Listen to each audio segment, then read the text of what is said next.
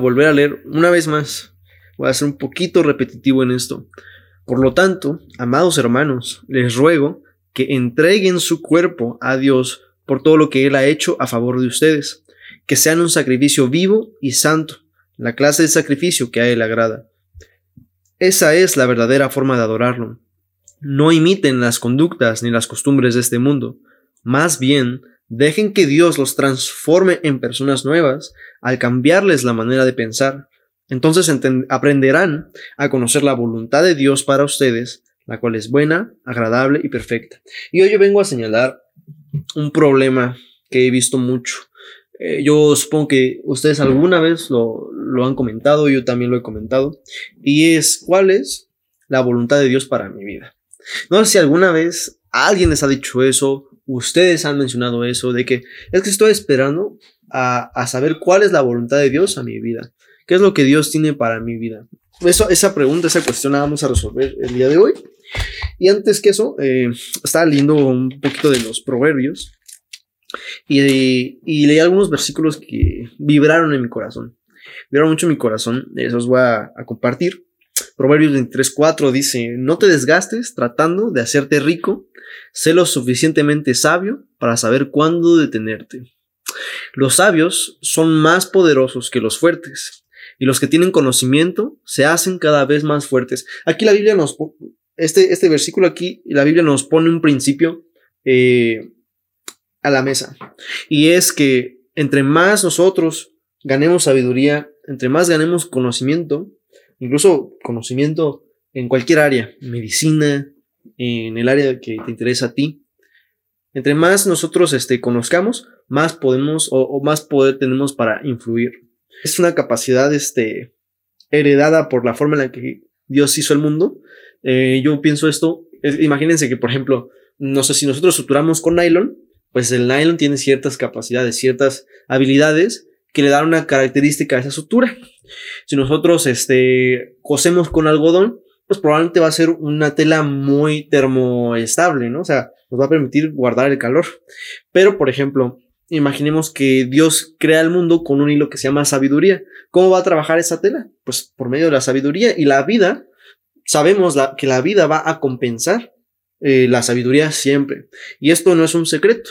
En cualquier cultura, en cualquier parte del mundo, todos sabemos que la vida compensa las decisiones sabias. La sabiduría es compensada al final de cuentas. Eh, la sabiduría, eh, 24.7 también dice, la sabiduría es demasiado elevada para los necios. Entre los líderes en la puerta de la ciudad, los necios no tienen nada que decir. Eso también se me hizo curioso. Ahorita voy a estar uniendo todos estos pedacitos. Pero se me hizo curioso porque antes eh, los sabios, las personas mayores, pues ya no trabajaban, ya no, ya estaban jubilados. Y lo que hacían era ponerse en las puertas de las ciudades para dar consejos. Para, este, cuando llegara un extranjero, poderlo guiar en su camino, poderlo alentar en su camino. Y, dice que los necios nunca tienen nada que decir cuando están en las puertas de las ciudades. Y a veces nos ha pasado, eh, me incluyo, que estamos ante una situación que nos demanda un poquito de sabiduría y no sabemos qué decir. Y luego el siguiente dice, rescata a los que están injustamente condenados a morir Sálvalos mientras van tambaleando hacia su muerte. Los justos podrán tropezar siete veces, pero volverán a levantarse.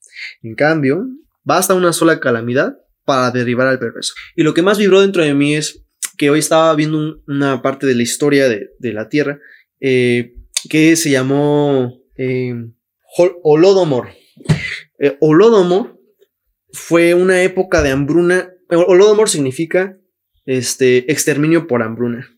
Fue una hambruna que no, no tiene ni 100 años que pasó, pasó más o menos como en la Segunda Guerra Mundial, eh, un poquito Guerra Fría, donde los grandes poderes de la Unión Soviética eh, se aprovecharon de los pequeños campesinos y les quitaron todo el alimento para alimentar pues, a sus tropas, a todo esto, y a los que eran campesinos los mandaban a trabajar a fábricas, a hacer metales, a hacer este, armas, y eso causó un hambre terrible, terrible, terrible. Todos los, los que se dedicaban a la agricultura fueron secuestrados, absolutamente todos. Entonces, este, pues, ¿qué, qué comían? Mm, nada, o sea, absolutamente nada. O sea, estaban condenados a morir. A tal punto que se estima que en dos años en Ucrania, nada más en Ucrania, cuatro millones de personas murieron de hambre. A mí me da vergüenza cuando escucho a mis... Me da como ese, ah, esa injusticia que siento en mí cuando escucho a mis compañeros hablar de cuán ricos se van a hacer después de medicina. Y yo no sé, o sea, a mí me daría vergüenza como lucrar con la necesidad de alguien. Por eso, el primer versículo se me hizo como que no te desgastes tratando de hacerte rico. Sé lo suficientemente sabio para saber cuándo detenerte. Y, y luego está esta parte, ¿no? De la parte que, que pues tal vez no conocen a Dios. Que dicen, no, pues yo quiero tener dinero, este, la residencia en tal lado la pagan a tanto. Muy, muy preocupados por eso. Eh, y el paciente pues solo quiere estar sano. Ahí va otra, otra pequeña, este, otra pequeña frase que, que escribí esta semana y es, si pierdes todo tu dinero, no perdiste nada. Si pierdes tu salud, pues tal vez perdiste algo. Pero si pierdes tu carácter, lo perdiste todo. Cuando nosotros nos preguntamos cuál es el propósito de Dios en nuestras vidas, yo creo que es muy fácil seguir a Dios cuando nos enfocamos en algún día. En ese algún día yo voy a, algún día yo voy a, a, a no cobrarle a mis pacientes que tengan necesidad. Algún día yo voy a evangelizar a los pueblitos a los que me toque ir al servicio social. Algún día yo voy a hacer una clínica para los huérfanos y las viudas. Algún día, y estamos, nos refugiamos mucho en algún día. Y algún día es seguro, el algún día es, nos escondemos en algún día. Pasamos más tiempo soñando en qué queremos hacer a futuro, nuestros planes a futuro. Pero estoy seguro que a Dios le importa más acerca de nuestra respuesta a su espíritu guiándonos hoy, en este momento, que todo lo que nosotros estamos pensando hacer el siguiente año. Nuestras decisiones futuras son profundamente mm, cambiadas, son profundamente influenciadas por la forma en que nosotros nos sometemos a su espíritu el día de hoy, la forma en la que su espíritu nos está hablando el día de hoy. Tal vez el Señor te habla y te dice o te, hace sentir, hey, empieza una conversación con esta persona, al lado del camión, al lado de la combi. Ya les conté mi testimonio de, bueno, lo que me pasó con la combi, con los misioneros. O sea, ellos pues tienen un corazón misionero, ellos vienen a entregar, pero yo vivo aquí y parece que yo vivo aquí para pues sacar de aquí lo que, lo que necesito, ¿no? Para mi crecimiento. Pero los misioneros no, los misioneros no vienen a crecer a un lugar, ellos van a entregar. Ese es el corazón del misionero. Entonces, por eso pude vivir esa experiencia y gracias al corazón misionero de una persona, alguien este, conoció a Dios y muchas otras personas recibieron una oración de poder y, experimentaron la presencia de Dios. Y sí, es más fácil entonces refugiarnos en el Señor, ¿cuál es tu voluntad para mi vida? ¿Qué quieres hacer con mi vida? Ah, ¿Qué quieres que haga hoy? Nosotros solo necesitamos al Espíritu Santo si de verdaderamente estamos dispuestos a seguir a Cristo hoy, en sus términos, no en nuestros términos. Muchas personas incluyen a Dios como parte, lo invitan a su, a su vida, lo invitan a, a este, a camina conmigo, este, bendice mis planes, este, guarda mi entrada y mi salida, ¿no? Muchas veces hacemos esa oración, este, ven conmigo y, y tratan de vivir un estilo de vida donde invitar a Dios a, lo que ellos están haciendo, a su forma de vida, a participar a su forma de vida, a visitar la iglesia regularmente, los grupos de, de medicina, este, y todas esas cosas espirituales que, que, que, hacemos, ¿no? Pero pues muchas personas en todo el mundo, en otras culturas, con otras religiones, con otras creencias, llegan a hacer exactamente lo mismo. Entonces no necesitan, y esas personas lo hacen tan bien, o sea, vieras a las personas eh, musulmanes que hacen ayunos de 40 días súper rigurosos. Ellos son súper rigurosos con la ley, matan al que no cumple la ley, son muy estrictos haciendo, haciendo una vida religiosa. Y ellos no necesitan al Espíritu Santo para realizar todo eso. ¿Por qué nosotros sí necesitamos al Espíritu Santo? Porque Jesús no nos manda a tener una, una vida donde lo invitemos a Él. Él nos, él, el mensaje más importante de Jesús es el mensaje que se repite en los cuatro evangelios. Solo hay una enseñanza que se repite en los cuatro evangelios. Eh, sí, hay tres historias que se repiten en los cuatro evangelios, que es la resurrección, la traición de Pedro y no me acuerdo qué otra. Hay varias cosas que se repiten, pero solo hay una enseñanza que se repite en los cuatro evangelios. ¿Eso qué quiere decir? Que es tan importante que puede ser la enseñanza clave de Jesús. ¿Y cuál es esa enseñanza tan importante que se tuvo que repetir en los cuatro evangelios? Ah, ya me acordé del otro suceso, la de la multiplicación de panes y, peces. Ese es el otro suceso que se repite en los cuatro. Pero ¿cuál es la enseñanza? La enseñanza es, el que intente ganar su vida, la perderá. Y el que pierda su vida por causa de mí, la ganará para vida eterna. ¿Qué quiere decir esto? Hay demasiados libros que hablan sobre cómo encontrar mi propósito, sobre cómo encontrarme a mí. Yo te apuesto, o sea, te apuesto y sé que voy a ganar, a que hoy leíste una frase en un estado de alguien o lo que sea de amor propio. Estoy casi seguro, porque es una cosa que, o sea, que está en todos lados. Está en todos lados, o sea, absolutamente está en todos lados. Yo creo que la leo todos los días. Todos los días. Hoy leí una frase que dice, no des algo positivo en personas negativas. Y, y puede sonar bien, ¿no? Suena bien, suena bien soltarla, compartirla. Ay, qué bonito es. Yo ya no me voy a desgastar por esa persona. Pero ¿cuál es el mensaje de Jesús? El mensaje de Jesús no es ahórrate tus energías. El mensaje de Jesús no es ahórrate estar lidiando con esa persona que este, es tan irritable, con esa persona que te ofendió. Jesús no dice, aléjate de aquellos que te quieren hacer daño. Ese nunca fue el mensaje de Jesús. El mensaje más importante de Jesús es, el que intente ganar su vida, la perderá. Y el que pierda su vida por mí, la ganará. El que encontramos nuestra identidad en Cristo al rendirla a sus pies. Y solo entonces, en ese momento, es cuando verdaderamente necesitamos al Espíritu Santo en nuestras vidas.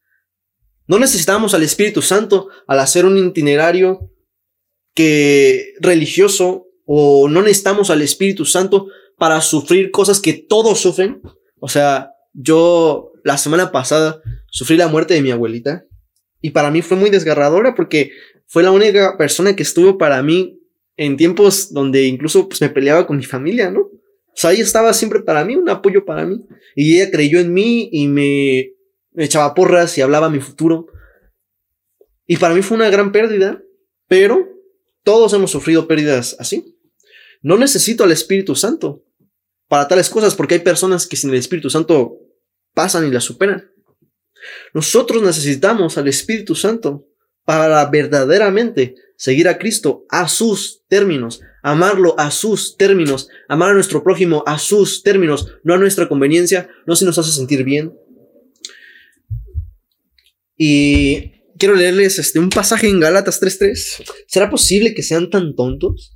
Después de haber comenzado su nueva vida en el Espíritu, ¿por qué ahora tratan de ser perfectos mediante sus propios esfuerzos?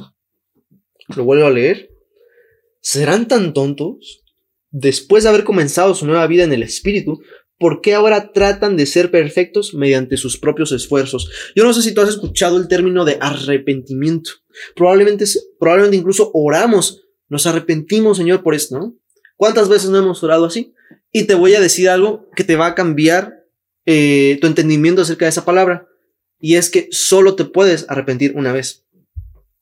No te puedes arrepentir dos ni tres, solo te puedes arrepentir una vez. Y lo voy a poner con este ejemplo. Imagínate que yo estoy en una relación o tú estás en una relación y tú vas con esa relación a un camino, a un destino. Y luego llega, vas a la iglesia y de repente llega una chica nueva o un chico nuevo a la iglesia o a la facultad, donde tú quieras, el lugar que tú quieras. Llega y, y dices, wow, este chico toca un instrumento, habla bien de todos, es amable, es generoso. O sea, tú ves todas las cualidades que despiertan en ti algo, ¿no? Tú dices, oh, esto, es, esto, esto me, ah, me llena, ¿no? ¿Y qué haces? Le dices, oye, ¿Quieres salir conmigo mientras estoy saliendo con esta persona? No. Para andar con esa persona tienes que terminar primero tu relación pasada. Ese es el arrepentimiento. nosotros no podemos invitar a Jesús a nuestra vida de pecado, de contiendas, de luchas, de egoísmo, de avaricia, a nuestra vida de desperdicios, nuestra vida desenfrenada. No podemos invitar a Jesús a nuestros términos. Es cuando nos arrepentimos y decimos, Jesús, tú eres la cosa más dulce que he encontrado en esta tierra. Nada, nada me, he encontrado en, en, contentamiento más que tú. Nada me ha llenado más más que tú. No hay nada más, más digno por el cual desperdiciar y derramar mi vida más que tú. En ese momento, nosotros terminamos nuestra relación con el pecado y seguimos a Cristo Jesús. Si nosotros fuéramos con Cristo, pero no dejáramos esta relación, ¿cómo se diría eso? Infidelidad. Y es que con Cristo nuestra vida cambia completamente de destino. Arrepentirse significa cambiar de dirección. Nosotros con esta persona íbamos a una relación probablemente que no iba a tener propósito, que no iba a tener significado, que iba a tener mucho dolor, que iba a tener mucha aflicción. Y con Cristo tenemos una nueva relación con la que estamos completos, estamos vivos, tenemos propósito, somos libres de nuestros pecados. El pecado ya no controla nuestros deseos, ya tenemos dominio propio y cómo saber si una persona a partir del punto A está en el punto B, frutos espirituales. Empieza a tener frutos espirituales. Vamos a Filipenses 2:12, que el Espíritu Santo nos ayude a amar a nuestro familiar que es difícil de, amar, a perdonar a esa persona que, que aún sus recuerdos nos causan amargura. Filipenses, Filipenses, ¿dónde estás, amigo? Dice, queridos amigos, siempre siguieron mis instrucciones cuando estaba con ustedes, y ahora que estoy lejos, es aún más importante que lo hagan. Esfuércense por demostrar los resultados de su salvación, obedeciendo a Dios con profunda reverencia y temor. Pues Dios trabaja en ustedes y les da el deseo y el poder para que hagan lo que a Él agrada. Al parecer este este verso, este pedazo, se puede contradecir, porque dice, la primera parte dice, esfuércense por hacer lo que, por, por, seguir obedeciendo a Dios, ¿no? Por demostrar los resultados de su salvación. Dice, esfuércense. Y luego, en la otra parte, en, el otro, en la otra parte del versículo dice, pues Dios trabaja con ustedes, eh, digo, en ustedes, y les da el deseo y el poder para que hagan lo que le agrada. Entonces, ¿qué, ¿Soy yo el que me esfuerzo o es Dios el que trabaja en mí? No, no podemos nosotros decir, eh, si tú tuvieras una rebanada de pan, tú no podrías decir, ¿qué es más importante, la levadura o la harina? Sin levadura no hay pan y sin harina no hay pan. Los dos trabajan en el mismo, en la misma armonía para dar pan. Y es la gracia de Dios y su espíritu el que puede trabajar con nuestra respuesta a su eh, voluntad, a lo que Él nos inspira para hacer, a lo que Él nos pide para hacer. Nosotros podemos sentir la gracia de Dios para platicar con alguien y que Él use nuestras palabras para hablar a su corazón, pero sin hablarle. Y ahí está trabajando la gracia de Dios, pero no está trabajando nuestra respuesta a su este, guianza, a seguirlo a Él, a sus términos, a obedecerlo a Él podemos estar nosotros obedeciendo lo que dice sin tener la gracia de Dios, sin tener el Espíritu Santo de Dios, sin tener a Dios en cuenta, vivir nuestra vida pecaminosa y dar un mensaje pues cristianoide, ¿no? Que muchos lo hacen. De hecho, hoy en la mañana un amigo de la facultad compartió un video de un psicólogo hablando de algunas cosas. Yo le dije, amigo, eso está en la Biblia. Me dijo, no, en serio, este es un psicólogo, no es un pastor. No, eso está en la Biblia, amigo. Y le mandé el versículo podemos nosotros estar haciendo eso sin usar el poder del Espíritu Santo. Y no hay nada más importante, no hay un itinerario más importante, no hay algo, una carrera más importante, una licenciatura más importante, un deseo más importante que nuestra propia relación con Cristo Jesús, con su Espíritu guiándonos. Y es que lo necesitamos para poder obedecerlo a la forma que Él nos pide, porque en nuestras fuerzas no es posible. En nuestras fuerzas Nos queda el amor propio, el ámate a ti mismo, el valórate a ti. No, no te desgastes en pedirle perdón a esa persona. Valora tu tiempo. Valor, enorgullécete de quién eres. En nuestras fuerzas es, eso es lo correcto. Con el Espíritu Santo, lo correcto es ama a tus enemigos. Bendice a tus enemigos. Ora por quienes te persigan. Ama a aquellos a los que te pueden quitar la vida. Solo en las fuerzas que Cristo nos da. Por eso cuando nos encontramos débiles, también nos podemos encontrar fuertes. Y es que eso no tiene lógica. Y eso es lo misterioso de Dios. Dios no tiene una etiqueta que dice, que dice, así es mi voluntad para ti. Eso no, no significa que, que porque nos estamos enfocando hoy, Dios no tiene cosas para nosotros en un futuro. Dios sí constata que tiene cosas para, para, nosotros en un futuro, pero Abraham nunca le dijo, tienes que ir a este lugar y aquí te va a conocer tal persona y tal. Abraham solo le dijo, sal de tu casa, sal de tu tienda y camina al lugar donde yo te voy a guiar. No le dijo cuánto tiempo, no le dijo si iba a haber la recompensa, no le dijo absolutamente nada, solo dijo, sal del lugar donde estás y camina. Entonces, ¿qué, qué Dios quiere de sus hijos? ¿Qué Dios quiere de sus hijos? Él quiere todo, todo. Él quiere que rindamos todo. No nos vamos a poner a discutir por qué Tal vez Dios no me pediría que dejara la carrera, que por qué no me pediría que... No vamos a discutir eso, aunque no está fuera de la naturaleza de Dios pedirlo todo. Pero cuando Jesús dijo, a veces se nos hace familiar leer, toma tu cruz y sígueme, ¿no? Para nosotros es como un poquito familiar, pero no tiene el significado que tenía para las personas que escucharon a Jesús en ese momento, porque ellos habían visto gente crucificada. Ellos habían visto gente crucificada. Nosotros no hemos visto gente crucificada. Y cuando Jesús dijo, toma tu cruz y sígueme, significaba, toma tu cruz y, está dispuesto a estar en ese lugar. En ese lugar que has visto. Eso era rendirlo todo, todo, todo, todo, todo. Y no podemos hacerlo en nuestras fuerzas. Necesitamos a Dios. No podemos hacer pan con harina. No podemos alimentar a aquellos que tienen hambre con harina. Necesitamos levadura. Tampoco con mensajes de amor y de lo que sea. Y con la palabra de Dios y con la gracia de Dios. El trabajo está completo. Dios no nos necesita a nosotros. Dios lo podría hacer con pura levadura. Él, hizo panes de la nada. Él puede, hacerlo con pura levadura, pero nos invita a participar. Una relación invita a la otra persona a participar si no, no es una relación. La relación con Dios no se trata de voy a orar que Dios perdone a esa persona. Voy a orar que Dios me quite la amargura en mi corazón. No voy a orar a que Dios le dé pan a esa persona. Que es luego lo que hacemos. Oramos por aquellos que tienen hambre cuando, damos gracias por los alimentos.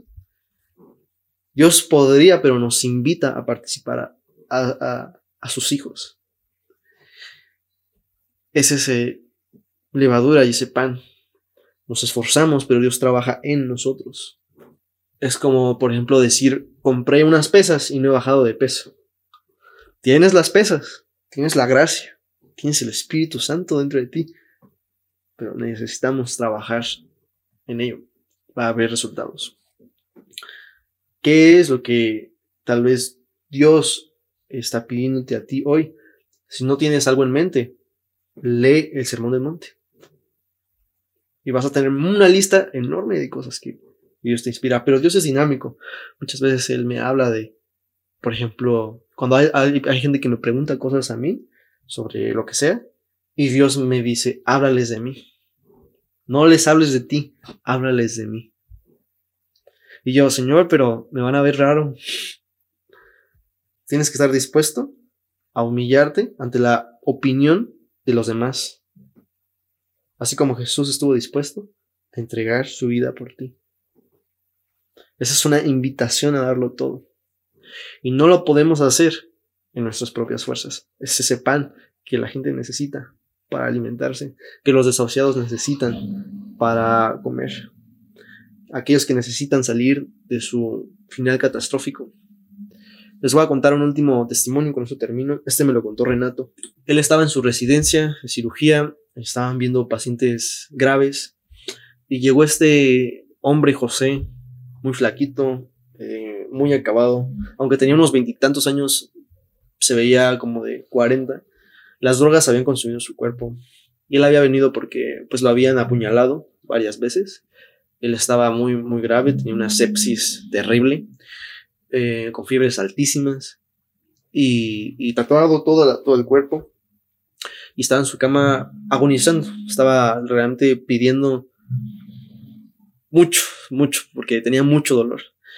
Y él cuando se acercó para tomarle lista de cómo iba, él, él, le llamó la atención que, bueno, él estaba con varios de sus colegas, le llamó la atención que lo que más se quejaba no era tanto del dolor que tenía, sino de las pesadillas que tenía. Él decía que cada vez que cerraba sus ojos y empezaba a dormir, él soñaba con un jinete de un caballo negro y, unas como manos que lo intentaban arrastrar un camino a un lugar donde había tronar de huesos y dinero de dientes. Lo, que, como la Biblia lo describe, el infierno. Pero pues él, así lo describió exactamente igual. Y, y por eso no, no, podía dormir. Y los doctores dijeron, no, pues es por las fibras que tienes. Y ya, se fueron. Y Renato, después de que pasar por toda la, por toda la, la vuelta ¿no? que hay que pasar, el pase de visita, él se regresa, lo ve y dice, yo creo que sé lo que usted tiene. Eh, usted está muy grave, no, no, se lo vamos, no se lo voy a ocultar. Y es probable que en cualquier momento este, usted se pueda ir. Y la muerte está reclamando su nombre. Pero hay una oportunidad. Y él le habla de Cristo y ora por él. Le invita a hacerle una oración de acompañamiento. Y dice que después de ese momento, dice, oh, siento paz y no, no he vuelto a tener esas pesadillas al día siguiente que, que, lo ve. Pero ya lo veía muy grave. Pero no he vuelto a tener esas pesadillas. Y su rostro y su ensamble cambió completamente. Y después esa noche murió. Pocas horas después de, que le comentó eso, Renato murió. Y Renato se quedó estupefacto. Como, pues es, fue triste que, que, se fue así. Nadie lo fue a, a reclamar. Nadie fue a su funeral y nada. Ningún pariente estuvo con él, murió solo en la cama. Y eso es triste, pero al, al, mismo tiempo fue como este gran gozo de que el Señor vino a rescatarlo, literalmente a arrancarlo de la muerte, de su destino, al que seguramente pues iba a terminar. Y él, y él fue ese pan para ese hombre con hambre.